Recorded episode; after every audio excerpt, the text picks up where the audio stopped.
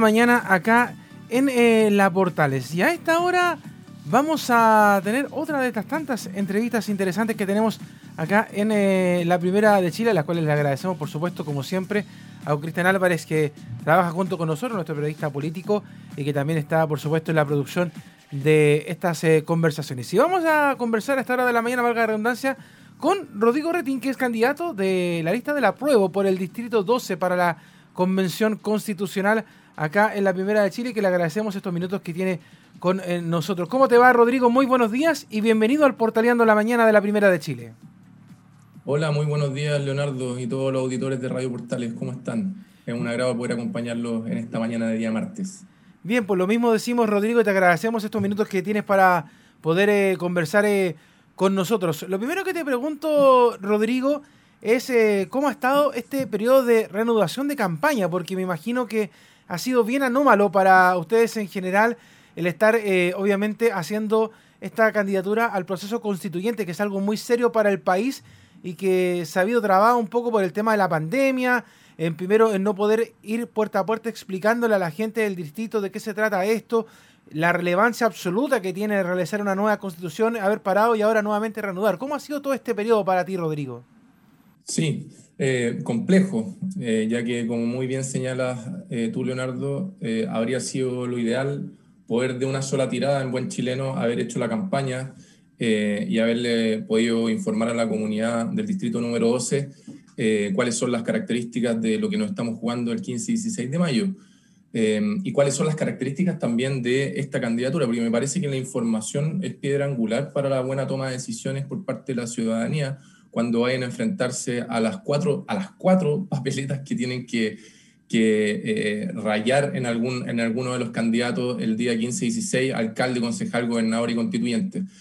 A mí en lo personal me, me vino, me vino bien para ponerme, al, yo soy secretario general de un partido, de un partido político que se llama Ciudadanos, que está en la unidad constituyente, y me sirvieron estos días para ponerme al día en algunos temas administrativos que tenía bien, bien dejados.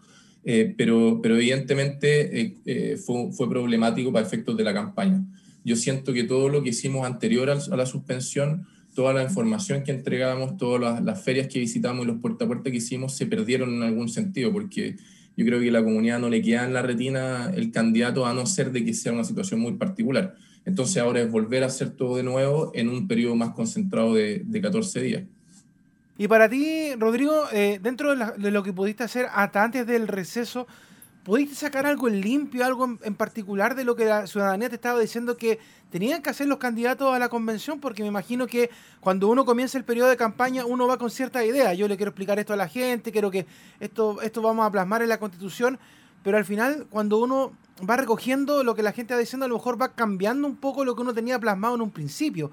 ¿Tú, tú cambiaste algo de lo que la gente estaba pidiendo o mantienes lo que tú le estabas proponiendo a la gente cuando comenzó la campaña. No, yo creo que confirmo eh, eh, parte del diagnóstico que, que, particularmente hice yo en un programa que está en el sitio del CERVEL y en algunas páginas, en la tercera, etcétera, que dice relación a los derechos sociales.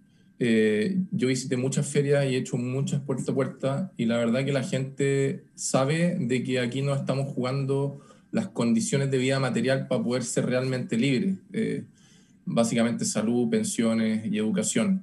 Eh, eso por una parte es lo más repetido. O sea, señor, usted va a ir a la Convención Constitucional, ya, perfecto, entiendo lo que es, por favor, eh, intente abogar por mejorar las condiciones que tenemos de acceso a salud, a salud sobre todo. La gente, a mí me tocó un caso particular y por eso yo me metí en esto, no obstante yo estudié abogacía y después estudié ciencia política, pero a mí me tocó un caso en la práctica del derecho muy particular, que es que yo eh, presenté un recurso de protección ante la Corte de Apelación y la Corte Suprema eh, por una persona de escasos recursos que necesitaba un trasplante de médula, esto entre el 2019 y el 2020. Ganamos los recursos y el Ministerio de Salud, no obstante lo anterior, siguió eh, negando el trasplante y esta persona se terminó muriendo. Es decir, una representada mía, una persona de escasos recursos, respecto de quien yo tomo ese caso para tratar de salvarle la vida, gano en la Corte de Apelaciones, gano en la Corte Suprema y no obstante el anterior Ministerio de Salud sigue con la negativa y esa persona termina muriendo. Eso para mí es una desigualdad moralmente relevante Y cuando me refiero a las desigualdades moralmente relevantes, yo no me refiero a que todos tengan un auto o que nadie tenga un auto, por ejemplo, o que todos tengan un televisor de determinadas pulgadas o que nadie tenga un televisor. Yo me refiero a las desigualdades que calan hondo y que, y que la consecuencia de ellas es que no haya sentido de pertenencia ni cohesión social y que la gente se pregunte para qué diablos yo pacto un contrato social si no me retribuyen con lo mínimo para yo poder estar tranquilo y ser libre. Que eso básicamente es el derecho a la salud, que es el más elemental de todos después del derecho a la vida. Bueno, esta persona se murió, eh, evidentemente me significó un, una marca en mi vida, no tanto solo profesional, sino humana, y cuando tuve la oportunidad de poder postular a esto, no lo pensé dos veces, tanto porque tengo lo técnico en la cabeza, por los años de estudio que llevo, tanto porque yo vi en, en, en, tribunales cómo se comporta el sistema con las personas de escasos recursos que están muriendo varias veces eh, eh, por este tipo de asuntos. O sea, no personas que mueren varias veces, sino que se repite varias veces el caso, me refiero.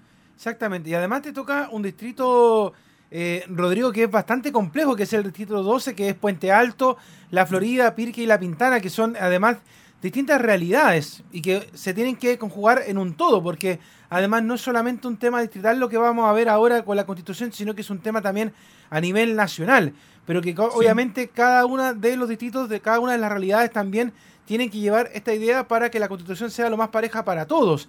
Entonces me imagino que también es bien complejo, por ejemplo, porque no es lo mismo hablar con una persona de La Pintana que con una persona de la Florida, porque a lo mejor económicamente sus realidades son distintas, o, alguien de Pirque con Puente Alto, a pesar de que son vecinos, pero también tienen distintas realidades. Me imagino que para ti también eso es complejo y decir, mira, ¿sabes qué?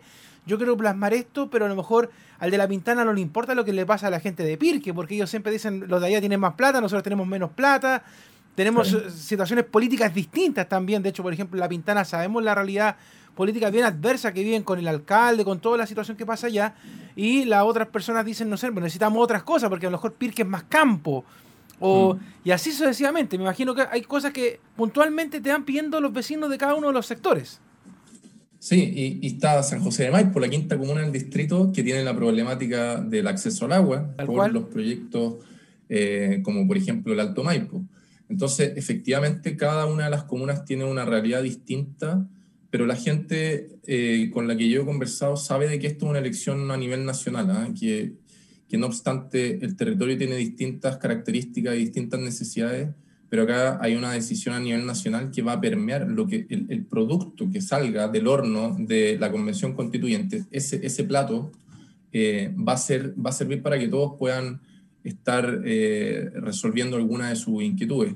Eh, y, particularmente a mí lo que más me motiva en política es, la causa de la desigualdad social y económica, que, que veo después de, de, varios debates del último tiempo, las últimas dos o tres semanas, que hay, un, hay una parte de la población que sigue negando el tema de la desigualdad social y económica.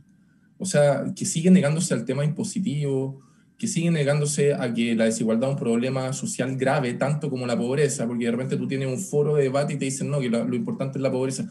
Bueno, ¿y qué diablos pasó el 18 de octubre del 2019? ¿Cómo usted me explica qué es lo que pasó ahí? Todo el agua que corrió bajo el puente y que sigue una parte de la política diciendo de que esto se soluciona combatiendo la pobreza y que las desigualdades no importan porque todos somos distintos. Y el Distrito 12 es muy desigual. Usted tiene en la Florida casas que podrían estar perfectamente en una comuna como Lo Barnechea o Las Condes, Alto Macul, por ejemplo, y si usted pasa de la Florida, de Avenida La Florida hacia La Pintana, usted se encuentra con lugares totalmente abandonados, no tan solo por, por, la gestión nacional, sino también por la gestión municipal del alcalde que actualmente está en el cargo. Eh, no se visita por parte de seguridad ciudadana, etc. Entonces, lo que te quiero transmitir es que efectivamente son realidades distintas, pero la gente estaba comprendiendo de que esto es una forma de escriturar unas nuevas normas que van a servir a todos, no obstante tengan particulares situaciones. Sí, la verdad es que justamente como tú lo bien lo dices, Rodrigo, eh, hay situaciones bien particulares a nivel local y de hecho uno lo, sabe porque yo asiduamente visito este tipo de comunas. Eh, tengo muchos amigos, mucha gente por esos lados, entonces uno sabe, y de verdad es drástico, o sea, como tú dices, cruzar una calle y encontrarse con esta realidad. Pero también tocaba el, sector del agua, donde está el, sector de San José, y la verdad es que el agua no solamente es un problema de recursos en ese sector, sino que en, a nivel país, o sea, hablamos mucho del tema del agua, eh, se habla de, de, cuidar el tema hídrico, que hay una escasez hídrica tremenda, producto de la sequía, Y, la verdad es que cuando uno habla de este tema, vemos que eh, la privatización de la misma es un tema bien complejo y que hayan empresas que también incluso acarreen agua para su redil eh, es muy complejo. Tú hablabas del tema de Alto Maipo, que es un tema súper delicado, que nadie le ha puesto el toro eh, a la asta, como se dice, y que han pasado gobiernos, han pasado políticos, y la verdad es que nadie dice, bueno, ¿qué pasa con el agua? ¿Cómo cuidamos el agua y cómo hacemos que el agua le llegue a todos? Porque hay pequeños agricultores, grandes agricultores, y parece que el, que tiene plata nomás puede acceder al agua y el resto, bueno, maní, veamos cómo lo hacemos para poder tener nuestras plantaciones, como para que la gente que en zonas que donde no hay agua tenga que pagar para que llegue un camión aljibe y además no pague barato. Entonces, es un tema bien complejo ese, Rodrigo. Sí, es una consecuencia de la constitución política del año 1980, eh, en que fue una constitución instaurada en un concepto del año 80 de Guerra Fría entre Estados Unidos y la Unión Soviética, y los que redactaron esa constitución tenían pensado que el, la contraparte política era el marxismo, era el comunismo, entonces, en consecuencia, hicieron una constitución extremadamente privatizadora de derechos sociales y de derechos inherentes al ser humano, a efecto de resguardarse que cuando vinieran los adversarios, es muy, es muy, muy conocida la frase de Jaime Guzmán, eh, que la constitución debe propender a que si gobiernan los adversarios deban seguir una acción no tan distinta a la que uno mismo anhelaría. Entonces, las reglas del juego que se instalaron en esa constitución del año 1980 determinaron de que todos los derechos sociales, incluyendo el agua. El derecho, el, derecho social es la naturaleza del mismo, es un derecho humano. Es un derecho humano de tercera generación tan importante como los de primera y segunda generación, que son los derechos civiles y políticos. Y los tres cuestan dinero. ¿ah? Por tanto, cuando usted le dice, no, los derechos sociales cuestan plata, bueno, sí, tanto como costar plata instalar los derechos civiles y los derechos políticos. Para levantar un servicio electoral usted tiene que pagar. Para levantar tribunales que respeten el derecho a la propiedad privada usted tiene que tener jueces, usted tiene que tener institucionalidad, usted tiene que tener partidas presupuestarias para, todo eso. Pero claro, la gente como que se olvida de eso. Y la Constitución del 80 privatizó estos derechos que son derechos humanos. Y lo que nosotros tenemos que hacer ahora en la Convención Constituyente, los que tengan el honor de salir electo y representar a la población nacional en los distritos en que estén participando y compitiendo, es ponernos al día en materia de derechos humanos que incorporan los derechos sociales. Y eso es alejarlos de la mercantilización, es decir, de la capacidad de pago. La salud, la educación, las pensiones y el agua no pueden quedar al arbitrio la capacidad de pago, porque son derechos que sin, los cuales el ser humano no puede vivir, no puede ejercer su libertad. Por lo tanto, esa promesa de la libertad, que tanto le gusta a un sector político, decir, no, que solo lo que importa es la libertad, bueno, ¿qué entendemos por libertad primero? Y claro, para ser realmente libres, usted tiene que tener determinadas condiciones de vida material. Y con esto termino. Hay, una, frase muy bonita en la Constitución suiza, en el preámbulo, que dice que para ser realmente libres usted tiene que utilizar esa libertad. Es decir, se queda con un concepto que en filosofía política se llama libertad positiva, que no es tan solo que la libertad consiste en que usted lo tenga amarrado de mano, sino que la libertad consiste en que usted pueda desplegar su autonomía y ser genuinamente libre quien no tiene salud para poder atenderse una dolencia o quien no tiene pensiones para poder vivir en dignidad a la tercera edad no es, no es realmente libre. Y de eso tenemos que hacernos cargo en la nueva constitución. Claro, y justamente con este mismo tema, Rodrigo, porque uno se le viene inmediatamente a la, a la mente viendo cómo eh, se vive la situación local, porque por ejemplo una persona que vive en una de esas comunas para poder acceder a una salud digna tendría que llegar a una clínica del sector oriente y además llegaría, por ejemplo, en una enfermedad grave se demoraría mucho rato en poder llegar si es que no tiene que pasar por una autopista. Si un chico quiere estudiar en una universidad, tiene que también ir hacia el sector centro de Santiago o eh, ir al sector oriente. O sea, hay una situación muy dispar con muchas cosas, con la privatización, pero que al final termina siendo sectoriada porque la gente a la, gente de escasos recursos, incluso a la clase media, que ahora ya no sabemos quién es clase media porque nadie recibe bonos porque eh, somos todos ricos, somos todos pobres según el gobierno. Pero, pero todo lo Demasiado rico para la banca y demasiado pobre para el Estado. Exacto, ¿no? De verdad que ha sido una burla la situación en las últimas semanas, justo cuando ocurrió el receso de, de todas las candidaturas bueno, lo fuimos dando cuenta de que de verdad que la brecha era tremenda, o sea, éramos ricos y éramos pobres, o sea, no, yo nunca entendí al final quiénes somos los clase media.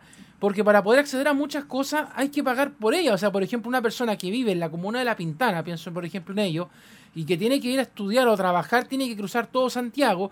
Y si lo quiere hacer rápido, porque se compró un auto y le costó, tiene que meterse en una autopista para poder y pagar por ello. O sea, no tiene una vía de acceso rápida hacia un lugar para poder llegar a trabajar. Lo mismo los que van a estudiar, lo mismo los que tienen el problema de la salud. Si alguien tiene un problema grave y va al hospital, por ejemplo, a Puente Alto, y está saturado, tiene que ir hacia el centro y se demora una eternidad. O sea, para la gente que vive en el sector sur de Santiago no es fácil la vida, porque tiene que estar pasando por un montón de complejidades y tener que pagar más encima, además, para poder tener cosas dignas, porque ellos aspiran, por ejemplo, a que sus hijos vayan a un buen colegio, uno aspira a tener una mejor salud, uno aspira a tener muchas cosas, pero para poder tenerlas lamentablemente es muy caro, porque no se les facilita a las personas acercarle las cosas a ellos. Exacto. Bueno, eso tiene que ver también con la descentralización, que no dice relación necesariamente a temas regionales, es decir, la necesidad de que no todo esté en Santiago, sino que lo que esté en Santiago esté equitativamente eh, distribuido de forma de que no ocurran las situaciones que tú estás señalando. Y eso es equidad territorial, que es una causa bien interesante que también uno puede eh, dibujar, eh, con dibujar me refiero análogamente a, cuando se escriture la Constitución, dibujar una forma de, de, de propender a que la política pública decida equitativamente la construcción de determinados centros de desarrollo, polos de desarrollo de las ciudades.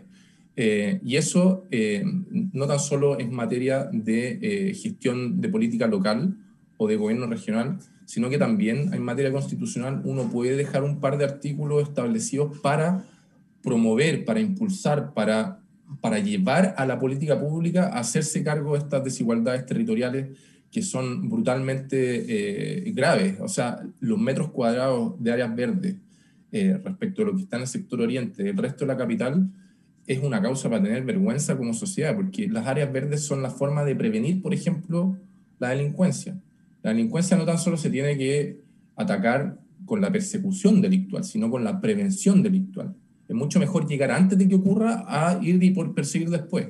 Y para eso es absolutamente necesario tener condiciones como áreas verdes, plazas públicas, para que nuestra comunidad pueda desarrollarse y tener una vida social, una vida entre vecinos que eh, les permita desarrollarse integral y plenamente, como todos los que están viviendo en el sector oriente ocurre.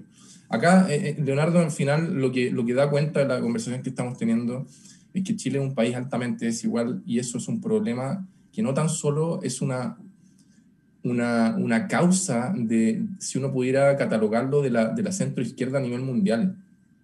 Esto es un problema grave que está abordando el Foro Económico Mundial, el World Economic Forum en Davos.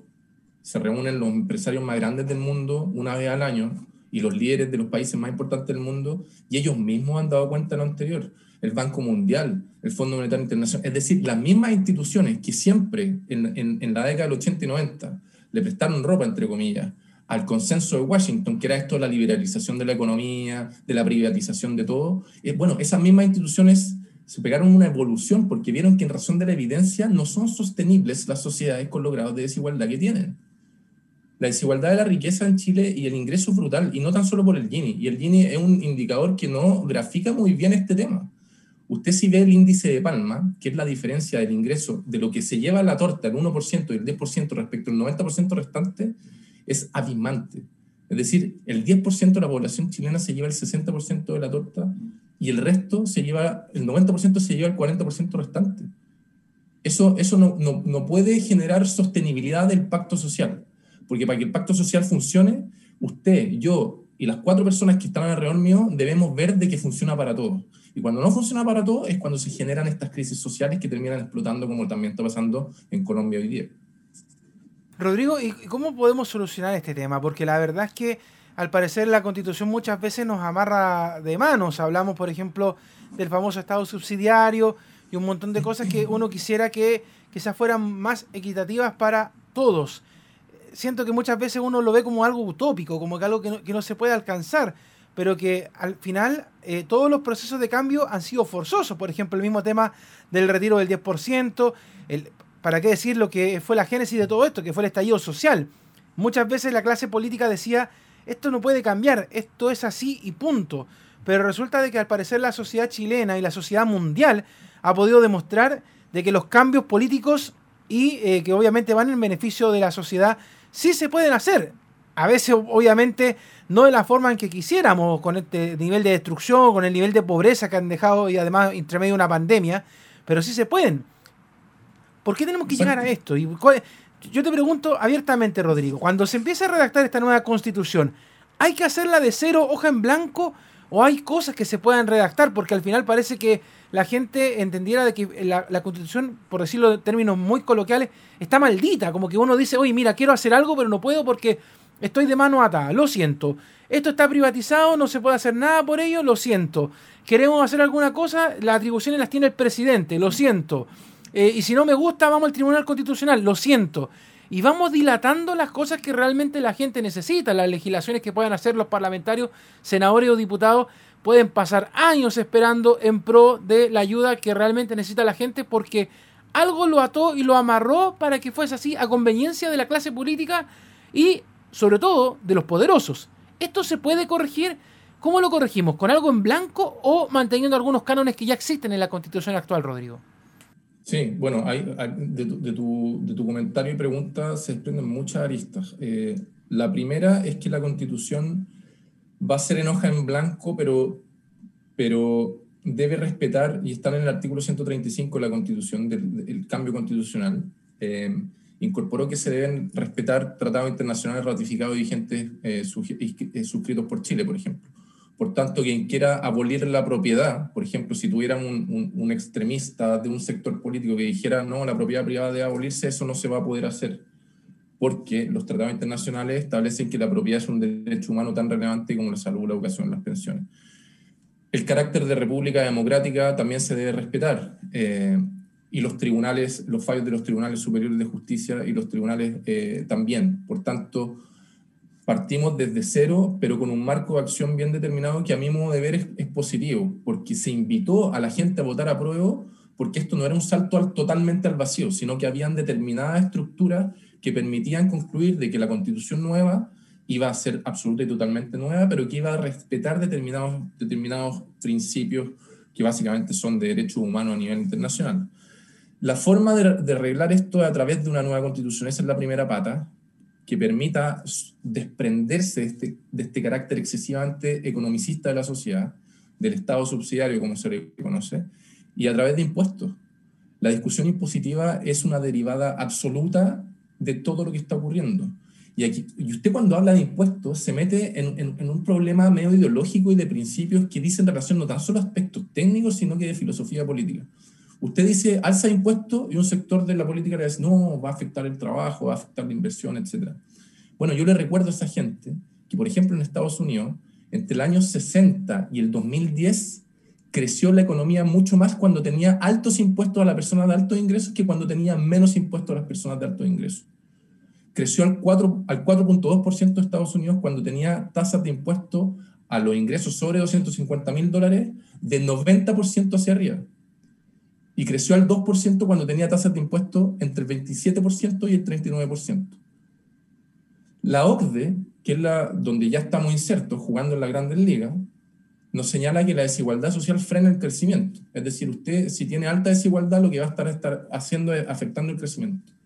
Chile cobra muy poco impuesto en relación al promedio de la OCDE, Leonardo, cuando tenían nuestro ingreso. Nosotros cobramos el 20% en ingreso PIB en impuestos. Esa es nuestra carga impositiva de cada 100 pesos, 20% son impuestos, y el promedio de la OCDE son 34%. Y cuando los países de la OCDE tenían nuestro ingreso per cápita hoy, cobraban entre un 4 y un 5% más de impuestos en relación al PIB. Lo que pasa es que nosotros crecimos desde que se instaló la dictadura con esta idea de que el Estado tiene que ser lo más chico posible, de que eh, los impuestos prácticamente son un robo, cuando los impuestos son el reconocimiento recíproco de todos nosotros que vivimos en la misma sociedad.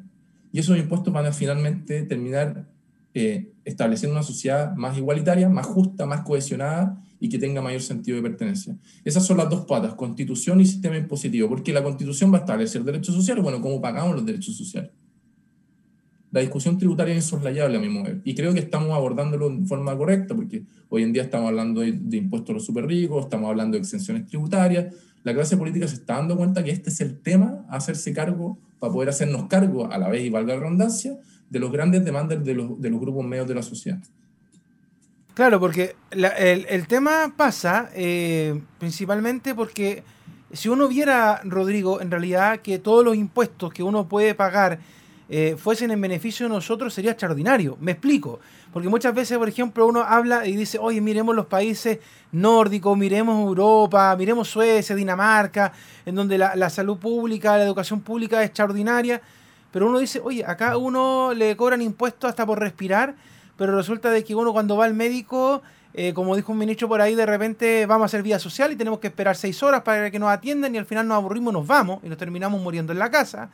O, eh, obviamente, como te decía adelante, en vez de decir yo, mira, quiero estudiar en un liceo de Puente Alto, no, mi hijo tiene que ir al Instituto Nacional, tiene que ir a la aplicación en Santiago, porque ahí está lo mejor.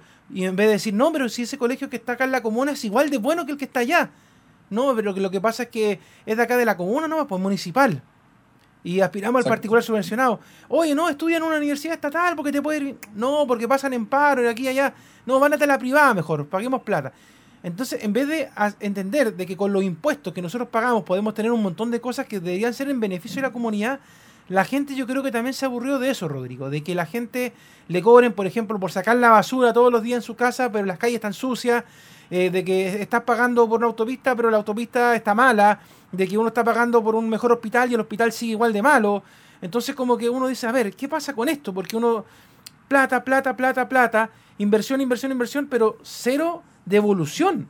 Y yo creo que ese es un gran problema de la sociedad en estos momentos, porque uno dice, oye, pero a mí me gustaría, y que de hecho en la, la, gran palabra, Rodrigo, que todos tenemos, yo creo, eh, ya impregnada la piel, dignidad dignidad. Porque además tú no estás haciendo nada gratis. Si, no es que aquí uno quiera todo gratis, todo regalado. Tú estás pagando de manera directa o indirecta para obtener un beneficio. Pero ojo que hay que, hay que abstraerse de esa, de esa percepción de que la gente quiere todo gratis, que es una caricatura que le hace muy mal a la discusión pública, porque usted tiene, en cuanto a libertad de expresión, por ejemplo, todos tenemos igualitariamente el mismo derecho a emitir nuestra libertad de expresión. Nadie le diría a usted, usted, usted quiere gratis que la libertad de expresión. La libertad de expresión es un derecho humano de segunda generación, que son los derechos políticos.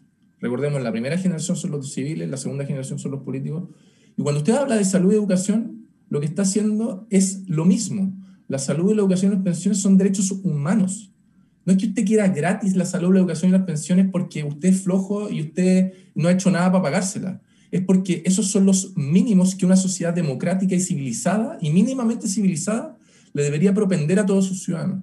Y eso se conecta con lo que estamos hablando de los impuestos. Y en Chile cobramos muy poco impuesto porque crecimos, como te decía anteriormente, bajo una dinámica de, desde el punto de vista técnico se llamaba consenso Washington. Milton Friedman, todos estos pensadores de derecha, Escuela de Chicago, los Chicago Boys, neoliberalismo a rajatabla, Estado a la mínima expresión, impuesto a lo mínimo y que los privados sean los que se encarguen de eso. Bueno, eso es lo que explotó el 18 de octubre del 2019 y de eso nos vamos a hacer cargo los convencionales constituyentes que sean electos para que de una buena vez por todas entendamos de que cuando uno habla de derechos sociales, habla de dignidad y habla de igualdad de todos en al menos algo. Y también cuando uno, uno habla de igualdad por derechos sociales, ah, usted, usted quiere a todos que sean iguales. Usted que es de metro 70 y usted de metro 50, que, ¿cómo van a hacerlo iguales si todos somos distintos? Usted tiene el pelo amarillo, usted tiene el pelo negro.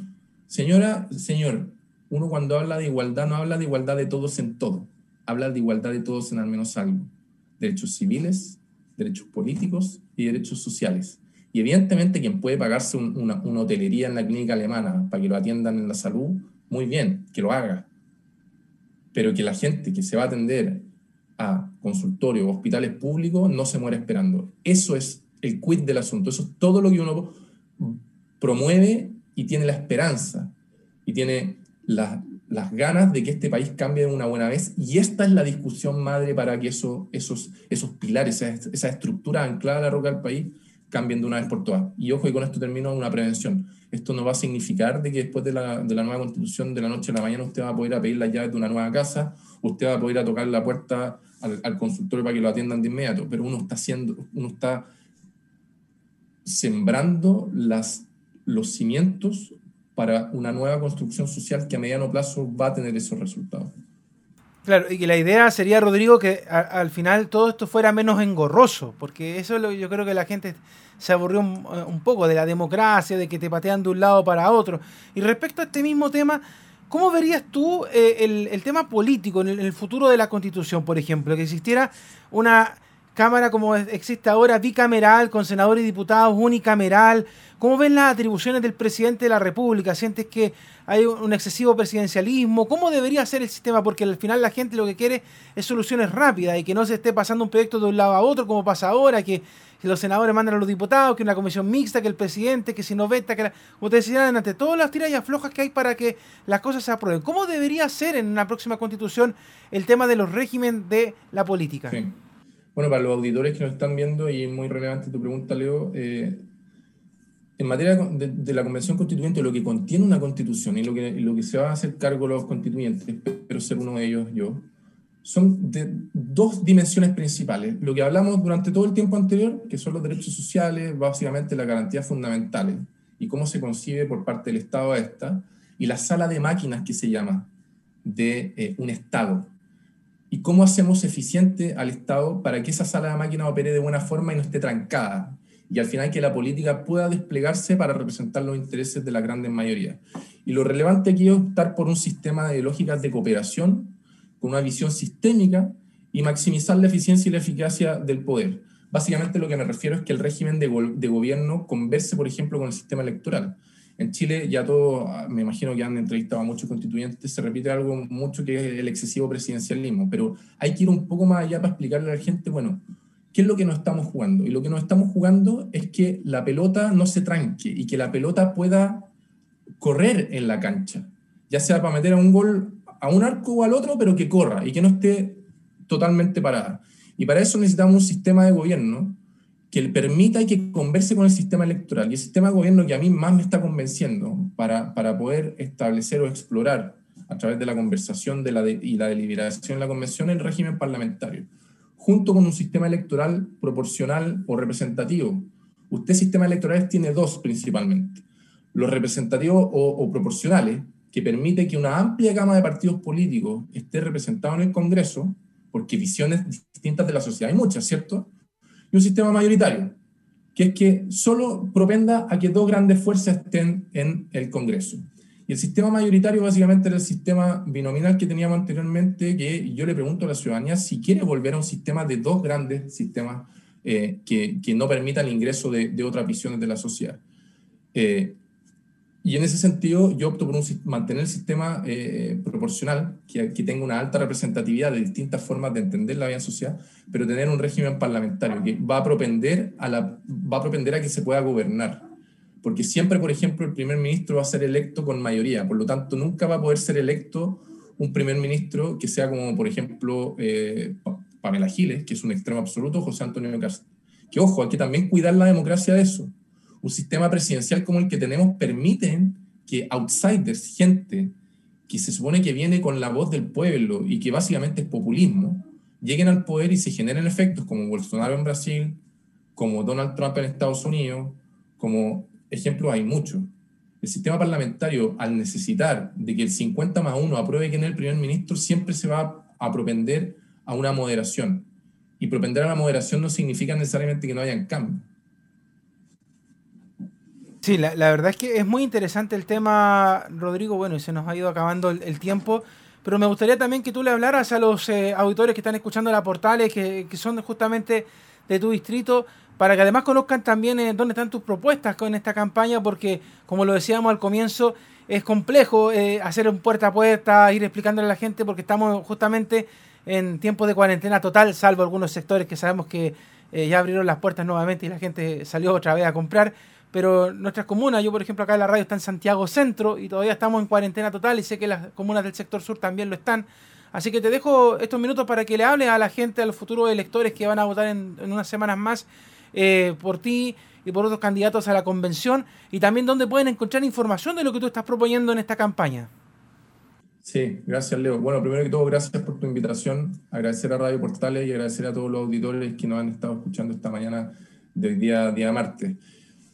Bueno, eh, yo soy abogado, también estudié ciencia política, eh, me he dedicado desde el año 2011 al tema público. Yo tuve un primer trabajo que fue en la comuna rural y vulnerable en el sector de Chile, eh, en el sur, que se llama Futrono. Ahí después fui director de un programa antidelincuencia en el Ministerio del Interior y posteriormente me he dedicado a ejercer la profesión principalmente poniéndola al servicio de personas que no tienen recursos para poder pagarse la, una representación jurídica. Y yo más que dicho lo anterior, de que la gente pueda comprender de que, de que uno tiene las aptitudes que quizás podrían ser necesarias para ser un buen convencional constituyente, eh, el llamado a la participación. Este proceso debemos legitimarlo absolutamente y totalmente. Ideal que vote por Rodrigo Retis, YB28 lista de la prueba en el Distrito 12. Pero más importante que vote por mí es que usted se levante y participe y reventemos en el buen sentido de la palabra del término los locales de votación, porque mientras más legítimo sea ese proceso, va a salir una constitución de mucho mejor forma y mucha más eh, aceptada por parte de la ciudadanía. Por lo tanto, el llamado es a votar. Ahora, si usted quiere explorar el voto para este constituyente, yo le informo que eh, yo opto por un Estado social de derechos, voy a promover un Estado social de derechos, que es todo lo que conversamos en la primera parte de, de esta conversación que sostuvimos con Leonardo, voy a, promover un Estado plurinacional con reconocimiento de autonomía de los pueblos originarios para ponernos al día respecto a la deuda histórica que mantenemos con ellos. Voy a proponer a, democracia directa, es decir, por ejemplo, iniciativa popular de ley y referéndum que permiten a la ciudadanía tomar decisiones mucho más, de forma mucho más directa que votar cada cuatro años por los representantes que estén en el Congreso. Eh, por tanto, si usted le hacen sentido esas, esas eh, ideas macro, también los derechos de los animales, el artículo, ojo con eso, el artículo 20 letra A de la Constitución de Alemania, por ejemplo, protege los derechos de los animales eh, como seres sintientes, y eso es algo que también podemos recoger mirando otras constituciones del mundo, podemos recoger esa, esa idea. Esos son los cuatro grandes ejes o líneas de acción para esta candidatura. Entonces, si usted se siente interpretado por este joven de 38 años, padre de familia, y que está eh, tratando de intentar lograr una sociedad más igualitaria y más justa, vote por eh, YB28 Rodrigo Retis y si no, muy bien, bienvenidos serán otros votos, pero levántese, tome el lápiz y vamos a votar el 15 y 16 de mayo. Rodrigo, todo el éxito del mundo en esta campaña y bueno, si resulta electo cuando tenga un tiempito, porque yo sé que el trabajo de los constituyentes va a ser extenuante y tienen poco tiempo para poder redactar una nueva constitución, conversemos de nuevo para ver cómo va ese trabajo, cómo se está redactando esta nueva constitución para que también la gente lo vaya conociendo. Pero le deseamos ya de antemano todo el éxito en esta campaña, los pocos días que van quedando y obviamente para que ahora eh, también la gente se acerque y vote, porque es importante que la gente pueda ejercer su voto para que podamos también tener estos cambios que Chile necesita. Te mandamos un abrazo tremendo y mucho éxito, Rodrigo. Gracias por haber conversado con nosotros esta mañana acá en La Portales. Muchas gracias a ustedes, muy buenos días. Buenos días. Ahí estaba Rodrigo Retin, como decimos nosotros, las eh, entrevistas quedan como siempre en, a disposición de ustedes en nuestro podcast ahí en la Primera de Chile.